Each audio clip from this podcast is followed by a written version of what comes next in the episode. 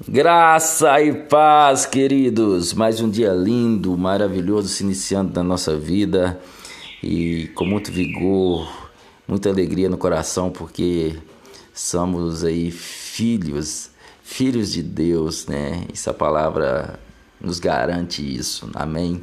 Não é fácil às vezes, né, querido? Hoje já levantei a mil por hora, cheio de coisas para resolver é, trabalho, meu trabalho é muito na internet, então hoje meu WhatsApp já estava a mil.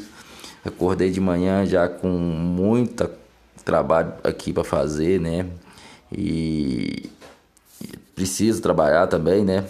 Então o que que acontece? Às vezes não é fácil, é correria mesmo, é agitação e, e assim nós progredimos. Mas você não pode deixar de entender que o seu alvo principal é Cristo. Então, às vezes você vai levantar, o dia já está agitado, você às vezes até melhor você resolver aquilo que está pendente logo, né? Orando em outras línguas, é claro, meditando na palavra, focado em Cristo, resolve o que tem que resolver pendente, meu querido, e depois logo você já Tira aquele tempo ali para descansar na presença dele, usufruir da presença dele, se deleitar na presença dele, porque isso que é a verdadeira vida. Pertencer a Cristo, está em Cristo. Cristo é a nossa vida. O apóstolo Paulo fala quando Cristo, que é a nossa vida, se manifestar nós também nos manifestaremos com Ele em glória.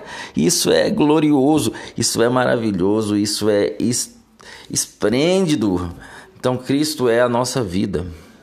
Cristo é a minha e a sua vida. É por isso que Paulo fala assim: não mais vivo eu, mas Cristo vive em mim, porque ele já tinha entendido que a, Cristo é a vida dele. Paulo entendeu tanto isso que ele falou: é, para mim é o seguinte, para mim viver é Cristo. Não existe outra opção, viver é Cristo, morrer é lucro. Por quê? Porque se eu morrer hoje, eu vou partir para estar com Cristo. Se eu estou vivo, eu vou viver. Pra... A minha vida é Cristo. Se eu morro, eu morro e vou estar com Cristo. Então tudo é Cristo. Cristo em nós, a esperança da glória. Cristo em nós, a esperança da glória. Cristo em nós, a esperança da glória. Bora lá!